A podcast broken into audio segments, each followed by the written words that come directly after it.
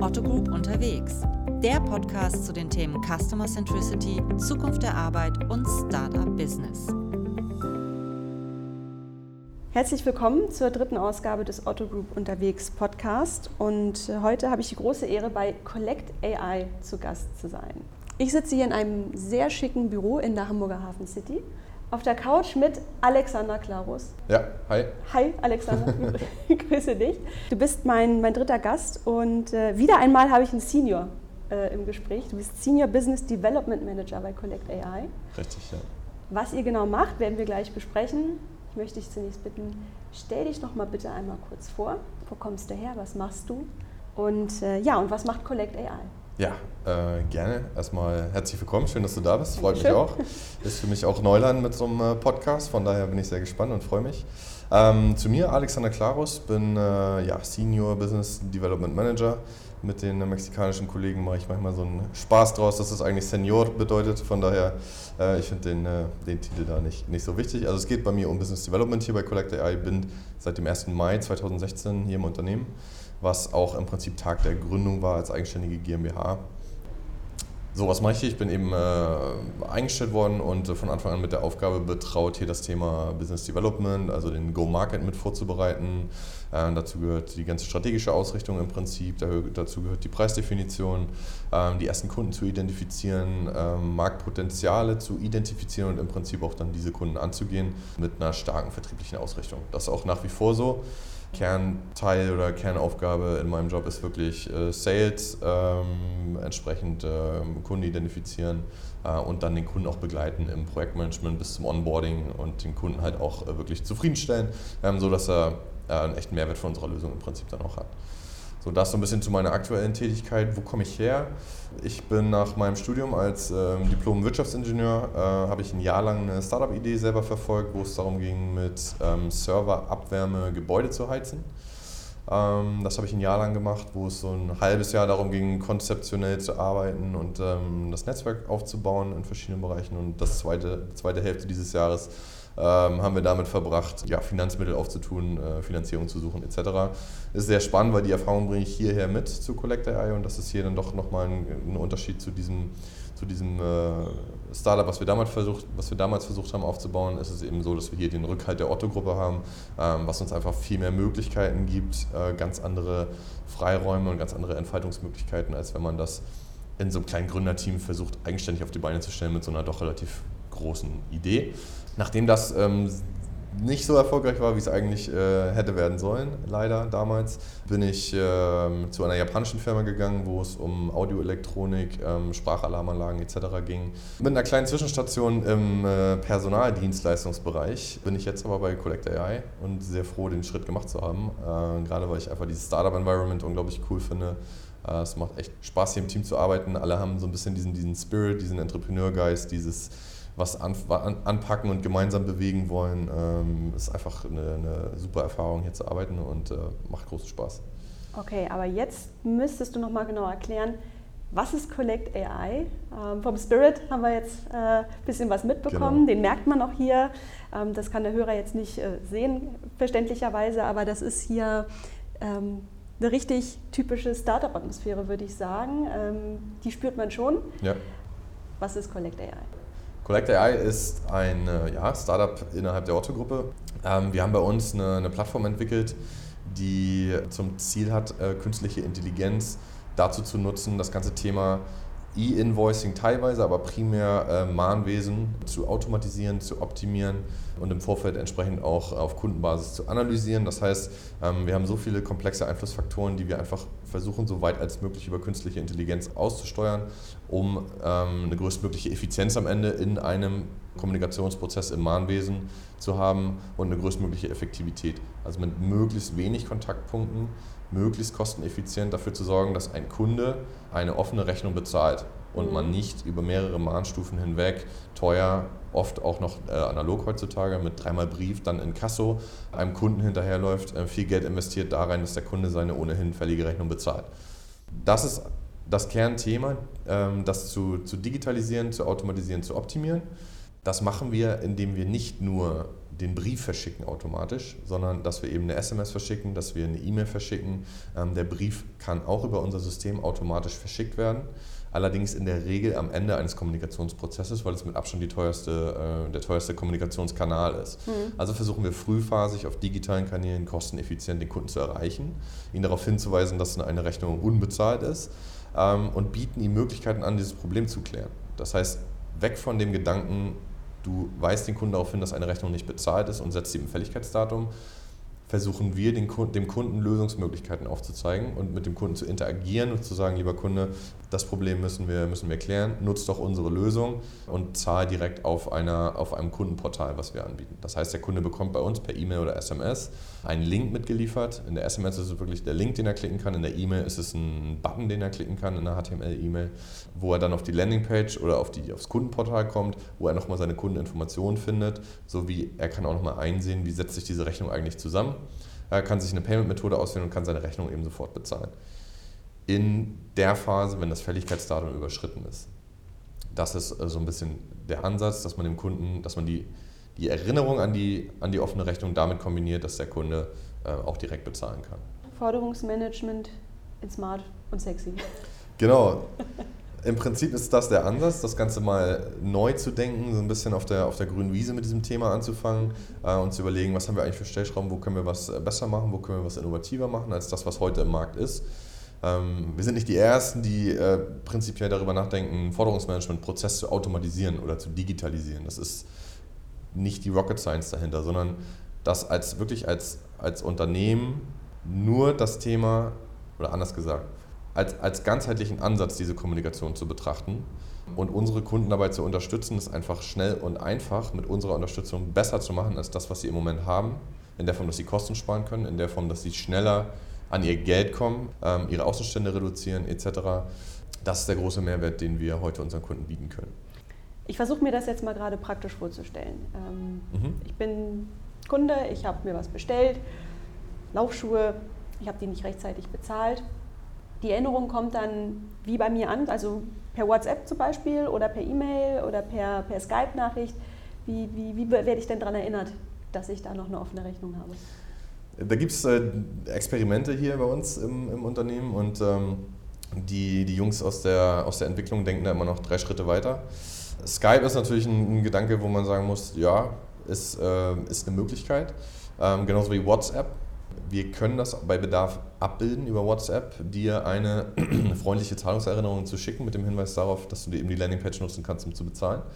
Prinzipiell raten wir aber den meisten Kunden aktuell davon ab, dass man jetzt diesen WhatsApp-Kanal gerade dann aufmacht, wenn man den Kunden ähm, bei so einem sensiblen Thema wie einer offenen Rechnung, wenn man denen darauf hinweisen möchte, dass die Rechnung nicht gezahlt ist. Das heißt, WhatsApp ist doch noch von vielen empfunden als ein relativ persönlicher Kanal, mhm. weil man es doch eher privat nutzt.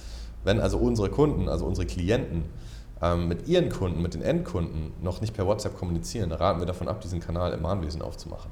Also Mahnwesen, Forderungsmanagement, wie auch immer man den Teil dann nennen möchte. Denkbar ist das aber und das wird wahrscheinlich auch in die Richtung gehen bald. Also im Moment ist es die Kombination SMS, E-Mail, Brief im E-Invoicing, also Vorfälligkeit und dann im Mahnwesen Nachfälligkeit der Rechnung und immer im White Label. Das heißt, wir treten gar nicht als Collect AI an der Stelle mit dem Endkunden in Kontakt, ähm, sondern komplett White Label, das Corporate Identity unserer Kunden übernommen und in der Form kommunizieren wir auch mit dem Endkunden, um den eben zur Zahlung zu motivieren. Es gibt auch Ansätze zum Beispiel, dass man über einen automatisierten Anruf äh, den Kunden äh, erreicht und freundlich daran erinnert, dass er doch sich bitte mit unserem Klienten in Verbindung setzen soll.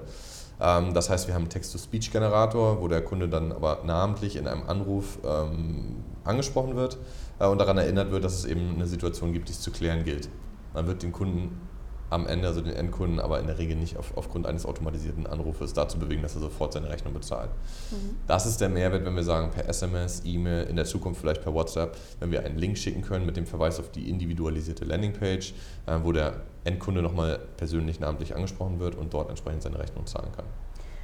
Da schwingt ja auch mal so ein bisschen dieser Aspekt Unmittelbarkeit mit. Also der Kunde wird wesentlich schneller, effizienter, unmittelbarer an seine Zahlung erinnert. Warum braucht es denn diese Form des Forderungsmanagements? Hat das ähm, mit der Digitalisierung zu tun? Hat das mit einer einhergehenden schlechteren Zahlungsmoral zu tun? Warum braucht es solche Konzepte? Naja, an sich ist der, die, die, das Gros der Kunden wird auch immer digitaler. Die, sind, äh, die Kunden sind mittlerweile alle gewohnt, im Internet zu shoppen, im Internet einen Checkout-Prozess durchzuführen und per PayPal, Kreditkarte, Sofortüberweisung etc. zu zahlen.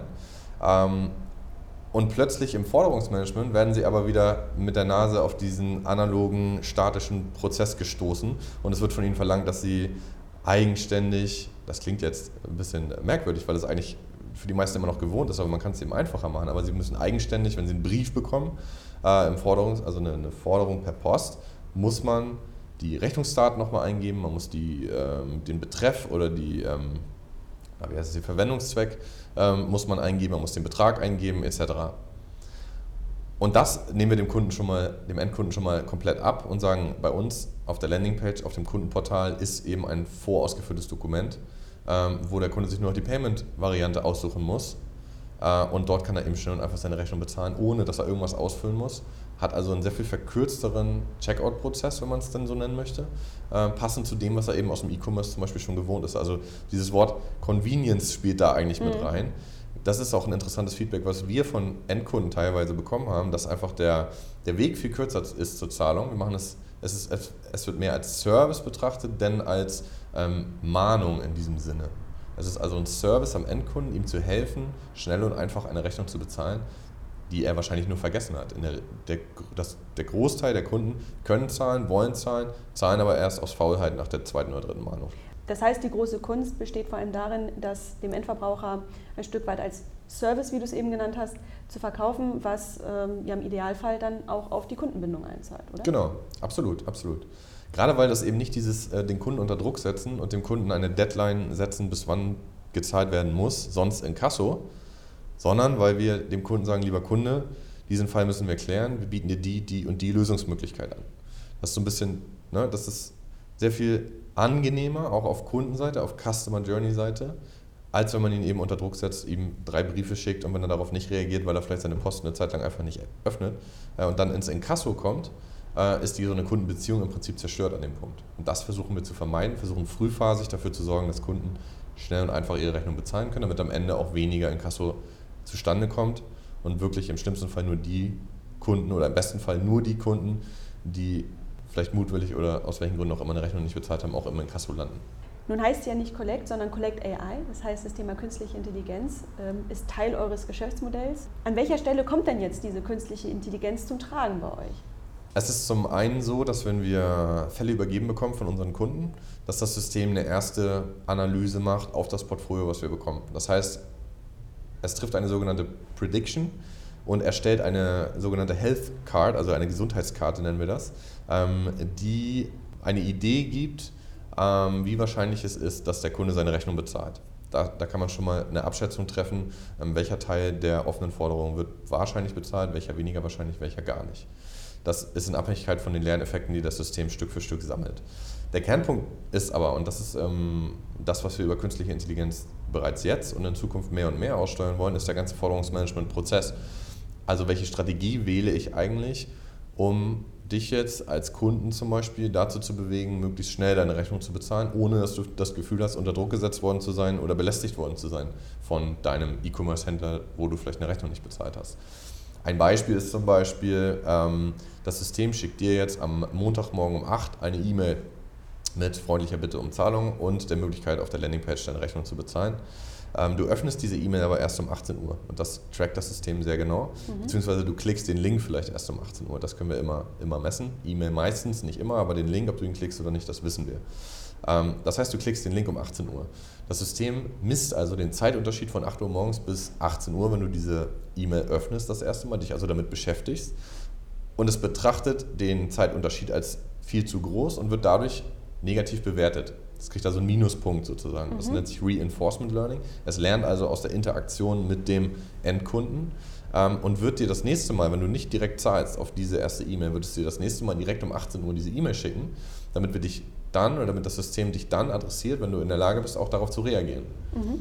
Auch um zu vermeiden, dass wir nicht in einem, äh, so diese ganzen Spam-E-Mails, die sich so über den Tag ansammeln, bei mir sind das äh, jeden Tag 20 E-Mails. Ähm, Im Idealfall wollen wir unsere E-Mail mit der Zahlungsaufforderung verschicken, wenn du vor deinem Computer sitzt und in der Lage bist, darauf zu reagieren. Und wenn wir quasi ganz oben in dem Stapel der E-Mails, die sich über den Tag angesammelt haben, äh, liegen und nicht ganz unten irgendwo.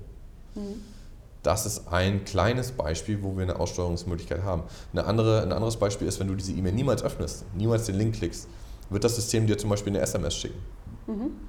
Einfach als Fallback-Strategie, um zu gewährleisten, dass du auch erinnert wirst an das Problem einer offenen Forderung mhm. und dass du auf möglichst vielen Kanälen dann die Option bekommst, darauf zu, zu reagieren, beziehungsweise dass du eben ähm, das Thema auf dem Schirm hast sozusagen. Mhm. Ja, dass das nicht verloren geht nach dem Motto, habe ich vergessen und nicht mehr darauf reagieren. Ich muss aber trotzdem gestehen, dass in mir so ein bisschen ähm, der Datenschutznerv schon so ein bisschen nervös gezuckt hat. Ähm, ich gehe aber mal stark davon aus, dass es alles datenschutzkonform und alles im, im grünen Bereich. Ja, absolut. Äh, das ist äh, Kernthema und großes Augenmerk bei uns. Ähm, wir prozessieren ja am Ende Kundendaten, sensible Kundendaten. Das ist natürlich klar, weil wir brauchen ja den Namen der Kunden, die wir ansprechen, wir brauchen die Kundennummer, wir brauchen die, den fehlenden Betrag, den Fehlbetrag brauchen wir, wir brauchen die Postalanschrift, wir brauchen die E-Mail, wir brauchen die Telefonnummer im Idealfall. Kriegen wir nicht immer, weil die Daten sind nicht immer vorhanden, aber ähm, je mehr Kommunikationsdaten wir haben, umso mehr können wir natürlich das Leistungsspektrum des Systems abschöpfen. Ähm, so, dann brauchen wir Fälligkeitsdatum etc. Also das ist, je mehr Informationen das System bekommt, umso leistungsfähiger wird es. Äh, das heißt, wir bekommen diese Kundendaten. Ähm, wir arbeiten da basierend auf einem Data Protection Agreement. So, und das ist was, wo wir ähm, unseren Klienten immer zusichern, dass wir die Daten nur bei uns behalten, dass wir keine ähm, Kundendaten vermischen. Wir wissen also auch intern bei uns zum Beispiel nicht, äh, Kunde A hat in, bei E-Commerce-Händler X äh, eine Hose gekauft und bei E-Commerce-Händler Y äh, einen Pullover gekauft. Da können wir nicht den gleichen Kunden auf verschiedene Händler matchen, die Kunde bei uns sind. Sondern bei uns ist die Prozessierung wirklich immer Klienten individuell. Was wir zum Beispiel machen, ähm, gerade mit einer, mit einer Bank, mit der wir jetzt äh, live gehen zum Beispiel, da muss man natürlich auch gucken, dass man die Informationen, die man verschickt an einen Kunden, auch datenschutzkonform hält. Ja, das heißt, ähm, was wir dort machen, ist zum Beispiel, dass der Endkunde sich verifiziert auf der Landingpage über sein Alter. Das heißt, wir stellen nicht Kundendaten beliebig für, für jeden verfügbar dort zur Verfügung, sondern äh, es gibt diesen einen Schritt dazwischen, um nochmal eine Gewährleistung zu haben, dass die Information nicht an falsche Personen geht. Du hast ja eben erklärt, wie aufwendig der klassische Prozess im Mahnwesen ist, der ja vor allem durch den postalischen Weg geprägt ist. Und du hast auch sehr deutlich erklärt, welche Kosten dahinter stecken. Jetzt hast du ein sehr positives Gegenbeispiel genannt, ähm, wie ihr das macht, wie man das Ganze automatisieren kann. Da frage ich mich natürlich, und da sind wir ja wieder beim Thema, das irgendwie immer mitschwingt, wenn man von KI spricht, nämlich ähm, Berufe, die verschwinden. Ich frage mich, braucht es dann in Zukunft noch den klassischen Inkasso-Mitarbeiter oder wird der irgendwann auch überflüssig? Also die Tendenz bei diesem ganzen Thema AI und was ich so auf diversen Veranstaltungen sehe und mitbekomme, ist natürlich schon die, dass die einfachen Tätigkeiten, sich wiederholende Tätigkeiten, teilweise substituiert werden können, mehr und mehr durch Computer in Form von künstlicher Intelligenz. Ja wir sind jetzt ja kein reines Inkasso-Unternehmen in dem Sinne. Ne? Mhm. Schwerpunkt bei uns wirklich frühphasige Kommunikation, im Idealfall Vermeidung von Inkasso, allerdings mit eigener Inkasso-Lizenz, das heißt auch das können wir abbilden.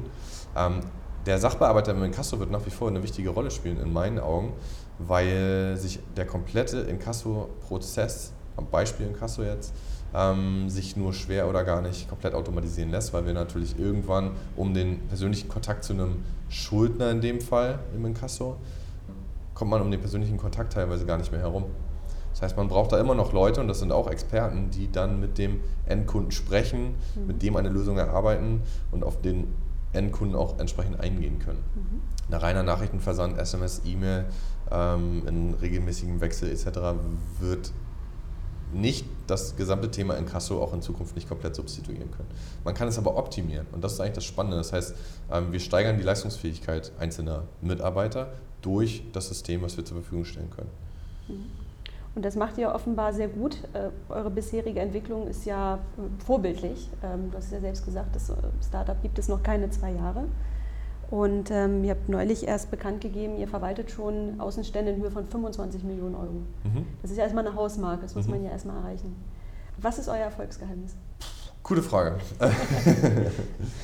was ist das Geheimnis? Ich glaube, also was ich ganz am Anfang gesagt habe, ist was, was definitiv mit reinspielt. Also so dieser Team Spirit, dieses gemeinschaftliche hier wirklich ein, ein Ziel gemeinsam verfolgen. Jeder neue Kunde, den wir ähm, hier im Sales vielleicht irgendwie gewinnen können, wird im, im ganzen Team gefeiert. Alle freuen sich darüber. Es ist auch so, dass jeder äh, ein hohes, ähm, ja, hohes Involvement hat in die Projekte, die auch stattfinden. Wir haben viele, ähm, und das ist auch ein Punkt, weshalb es tatsächlich erfolgreich gestartet ist. Wir haben viele Individualprojekte, sodass wir Kundenanforderungen ähm, sehr zeitnah und sehr direkt umsetzen können, auch im System. Das heißt, es ist bei uns nicht die eine Lösung, Collect AI, das kannst du lieber Kunde kaufen oder nicht, sondern wir haben immer einen sehr hohen Projektanteil in den äh, Projekten, gerade mit den äh, größeren im Energiebereich zum Beispiel, mit den Kunden, mit denen wir dort zusammenarbeiten, ähm, wo wir auf die individuellen Kundenanforderungen sehr genau eingehen können.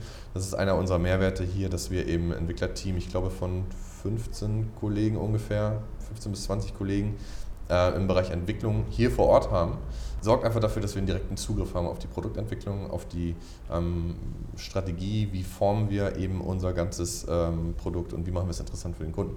Ähm, ich denke, dass das auch ein Aspekt ist, der da sehr konkret mit reinspielt. Ich möchte die Frage auch nochmal anders stellen. Ähm, du hast gerade von einem großen Team Spirit gesprochen. Ihr seid ein wachsendes Team. Wie kriegt ihr eigentlich die Experten ran, die ihr braucht, die, die Entwickler, die Data Scientists? Ich frage das deshalb, weil ähm, ich kann mir vorstellen, oder zumindest in meiner Welt ist Forderungsmanagement jetzt nicht unbedingt die Branche mit dem größten Sexappeal, in der man unbedingt arbeiten möchte. Ja. Wie, wie kriegt man die Leute ran? Naja, wir suchen ja tatsächlich nicht explizit ähm, oder nicht in erster Linie für das Thema Forderungsmanagement, sondern wir sind im Prinzip eine Software-Company, die ein dezidiertes Problem der Wirtschaft, Industrie verschiedener Sektoren etc. löst. Das heißt, wir sind auch irgendwo Solution Provider. Und das, ähm, das macht es im Prinzip interessant, ähm, dass wir ein, ein, ein Problem lösen, etwas deutlich effizienter gestalten als das, was heute im Markt ist. Äh, und das macht es auch für viele Kollegen, die neu dazukommen, macht es einfach spannend, weil es nicht so diesen Geschmack hat von, ich arbeite jetzt in einem Inkassobüro, ohne mhm. dass ich das jetzt äh, besonders negativ darstellen möchte. Aber gerade für die jüngere Generation, für die Enthusiasten, für die Techies etc. ist diese Problemlösung eigentlich die interessante Aufgabe, das Thema über AI abzubilden, ein leistungsfähiges Produkt zu bauen, womit dann entsprechend den Kunden am Ende ähm, wirklich ein Mehrwert äh, geliefert werden kann. Das macht es einfach interessant.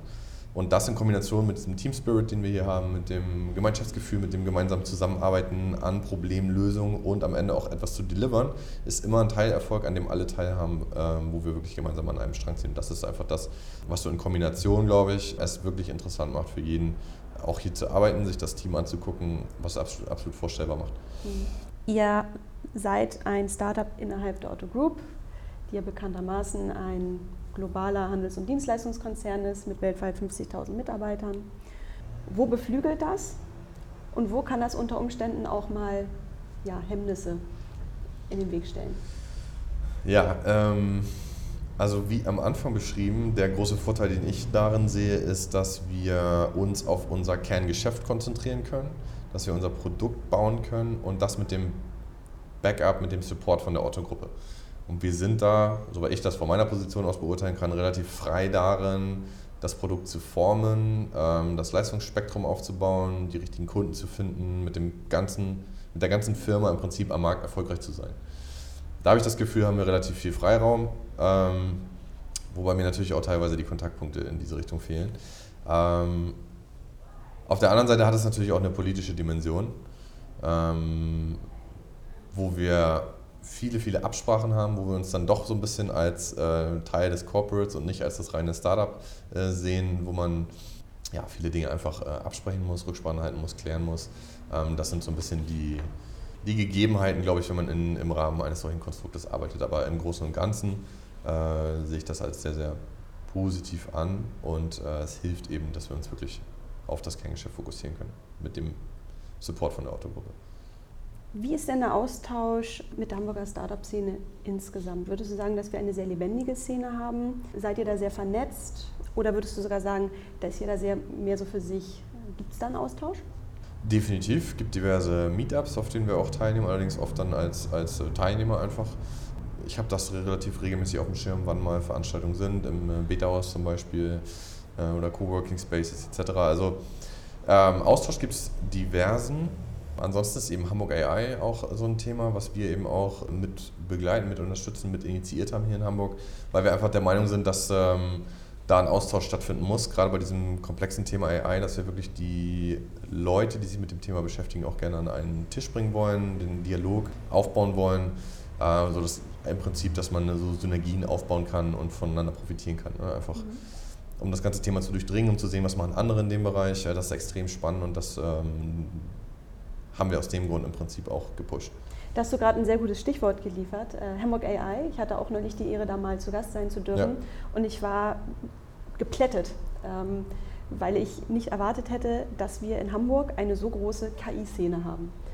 Weißt du, ob es da regionale Unterschiede gibt? Also kann man sagen, die Hamburger KI-Szene unterscheidet sich von der Berliner KI-Szene oder von der Münchner? Oder ähm, kann man das so gar nicht sagen? Es ist äh, wirklich schwer zu beurteilen. Ich habe das auch so wahrgenommen, dass das ein extrem spannendes Thema ist und auch ein wachsendes Thema in Hamburg. Das ist natürlich der Bereich, wo ich mich da am ehesten noch auskenne. Ähm, das Thema KI trifft man auf diversen, auch internationalen Veranstaltungen. Das ist ein wachsendes Thema, das ist ein Trendthema, das ist ein Thema, wo es einfach um verschiedenste Industriebereiche geht, ähm, wirklich Optimierung reinzubringen, ähm, die Komplexität von großen Datenmengen einfach zu, aufzuschlüsseln und Schlüsse daraus zu ziehen und Optimierung dadurch äh, da reinzubringen. Das ist einfach ein extrem spannendes Thema, was an diversen Ecken und Enden gerade bearbeitet wird, aufgegriffen wird, weiterentwickelt wird.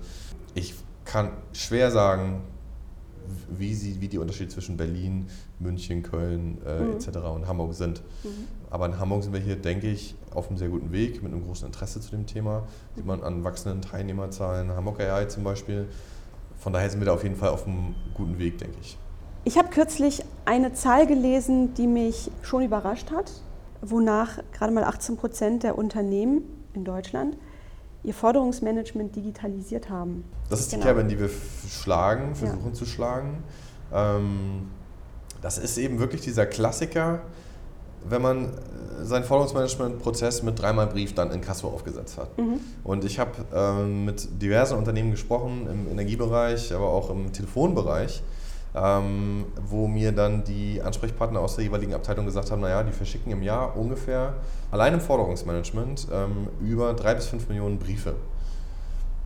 So, und ähm, da ist natürlich noch keine Digitalisierung einge eingekehrt. Papier, ja? Es ist extrem viel Papier und das ist mit Abstand der teuerste Kommunikationskanal und es ist einfach nicht mehr zeitgemäß, gerade weil eben die Kunden immer mehr digitaler werden und äh, weil sie halt auch in der Lage sind, auf sowas zu reagieren. Wenn man ihnen eine, eine, einen Link schickt, einfach nur, dann wissen die schon, da kann ich raufklicken und da passiert was. Und dahinter ist eben ein Kundenportal und auf dem Kundenportal hat der Kunde das sehr leicht und versteht sofort, was, worum es geht und was er dort tun kann. Und er kann eben dort seine Rechnung bezahlen. Mhm. Und wirklich im Vergleich zu diesen analogen Prozessen, die sehr langwierig sind, wo so ein äh, regulärer Forderungsmanagement oder sagen wir mal Mahnprozess 30, 40, 50 Tage dauert zum Beispiel, wir haben eine höhere Effizienz in einem kürzeren äh, Zeitraum sozusagen und können mit einigen wenigen Nachrichten, die wir äh, punktuell und richtig adressieren, wenn man so ein bisschen diesen Sweet Spot der Kommunikation findet, mit wenigen Nachrichten, mit den richtigen Nachrichten zum, Nachrichten zum richtigen Zeitpunkt, können wir dafür sorgen, dass der Kunde eben sehr frühphasig schon seine Rechnung bezahlt. Mhm.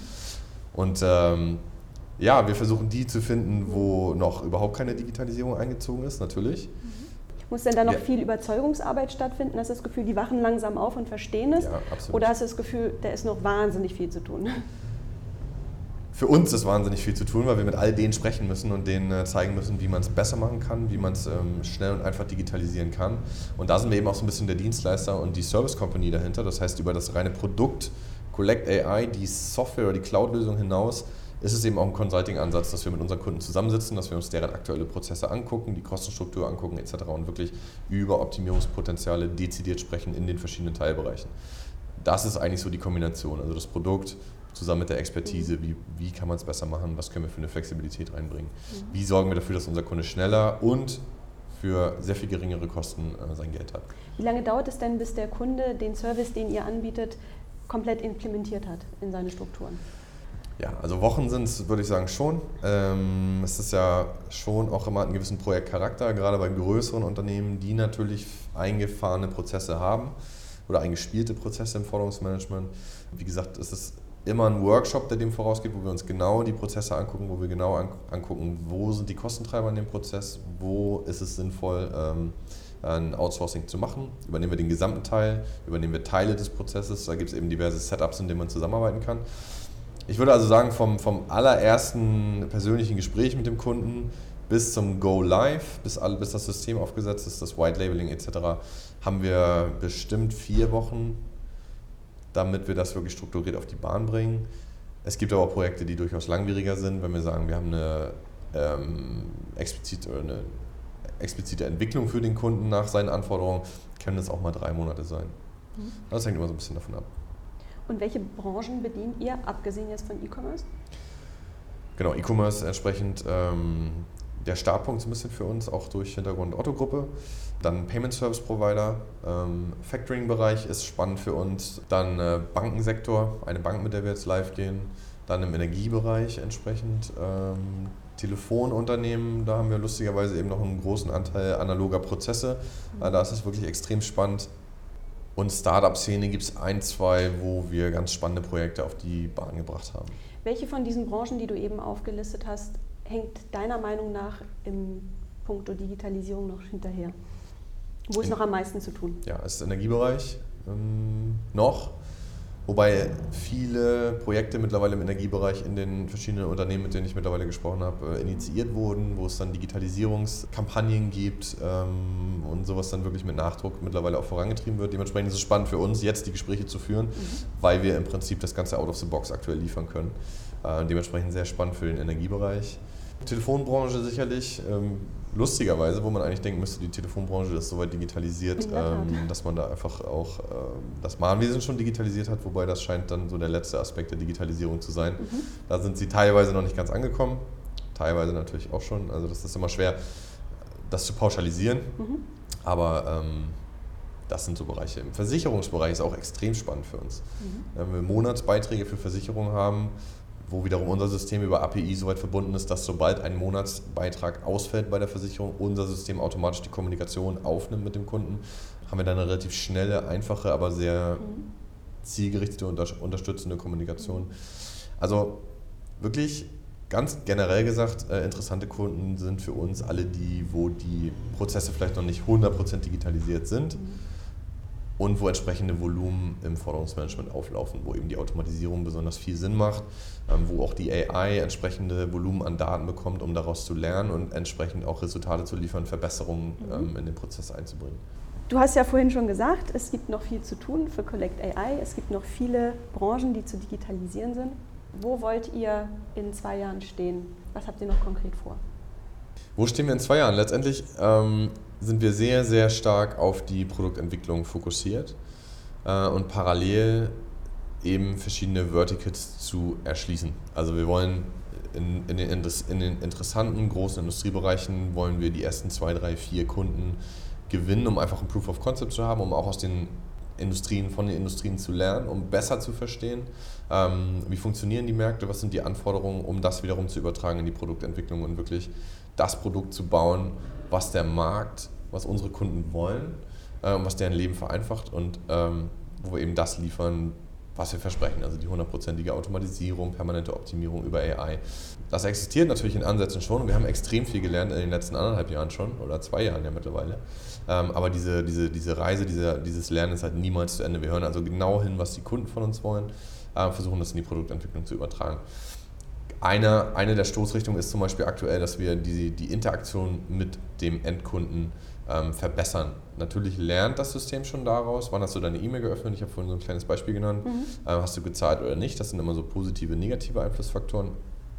Letztendlich geht es darum, dass wir die Interaktion mit dem Kunden noch weiter automatisieren wollen. Also dass nicht nur der Nachrichtenversand und das Feedback, was der Kunde dadurch gibt, dass er eine Nachricht öffnet, automatisiert wird, sondern dass wir dem Kunden über das Kundenportal, was wir halt anbieten, wo er eben auch bezahlen kann, wie schon mehrfach erwähnt, dass er dort auch sagen kann, äh, ich möchte bitte einen Ratenplan haben. Dass er seine Jahresendabrechnung mit dem Energieunternehmen plötzlich nicht einmalig seine 3, 4, 500 Euro zahlen muss. Viele können das einfach nicht. Sondern dass der Kunde sagen kann, okay, liebes Energieunternehmen in dem Fall, weil wir ja White Label Unternehmen sind, biete mir bitte einen Ratenplan an über sechs Monate zum Beispiel oder neun Monate. Ähm, ich bin bereit, das und das monatlich zu zahlen. Wenn wir das automatisch hinterlegen können, äh, haben wir dann noch einen Teilbereich automatisiert und können den Prozess noch weiter optimieren. Oder äh, Kundenfeedback. Das heißt, der Kunde kann, die, kann über die, dieses Kundenportal auch ein Feedback geben, warum er vielleicht gerade nicht zahlt. Äh, das ist wichtig. Und er kann zum Beispiel auch eine Anfrage stellen für einen ähm, telefonischen Rückruf. Das heißt, der, der, Endkunde muss nicht mehr in der Warteschlange in der Service-Hotline warten, bis er sein Beispiel Energieunternehmen nochmal, bis er sein Energieunternehmen zu fassen bekommt, sondern ähm, über die Landingpage kann er eben sagen, ich möchte um 18 Uhr am Dienstag ähm, angerufen werden. Und dann können wir über die Situation sprechen. Ja? Mhm. Macht dann wiederum ähm, so Service Center Aktivitäten sehr viel besser planbar für unseren Klienten, der mit dem Endkunden telefonieren möchte, ja, als wenn er immer sein Service Center zu 100% besetzt halten muss. Da gibt es diverse Ansätze, Ideen, wo man noch Optimierung reinbringen kann, Verbesserungen, wo wir Prozesse automatisieren können. Äh, und da arbeiten wir mit Nachdruck dran.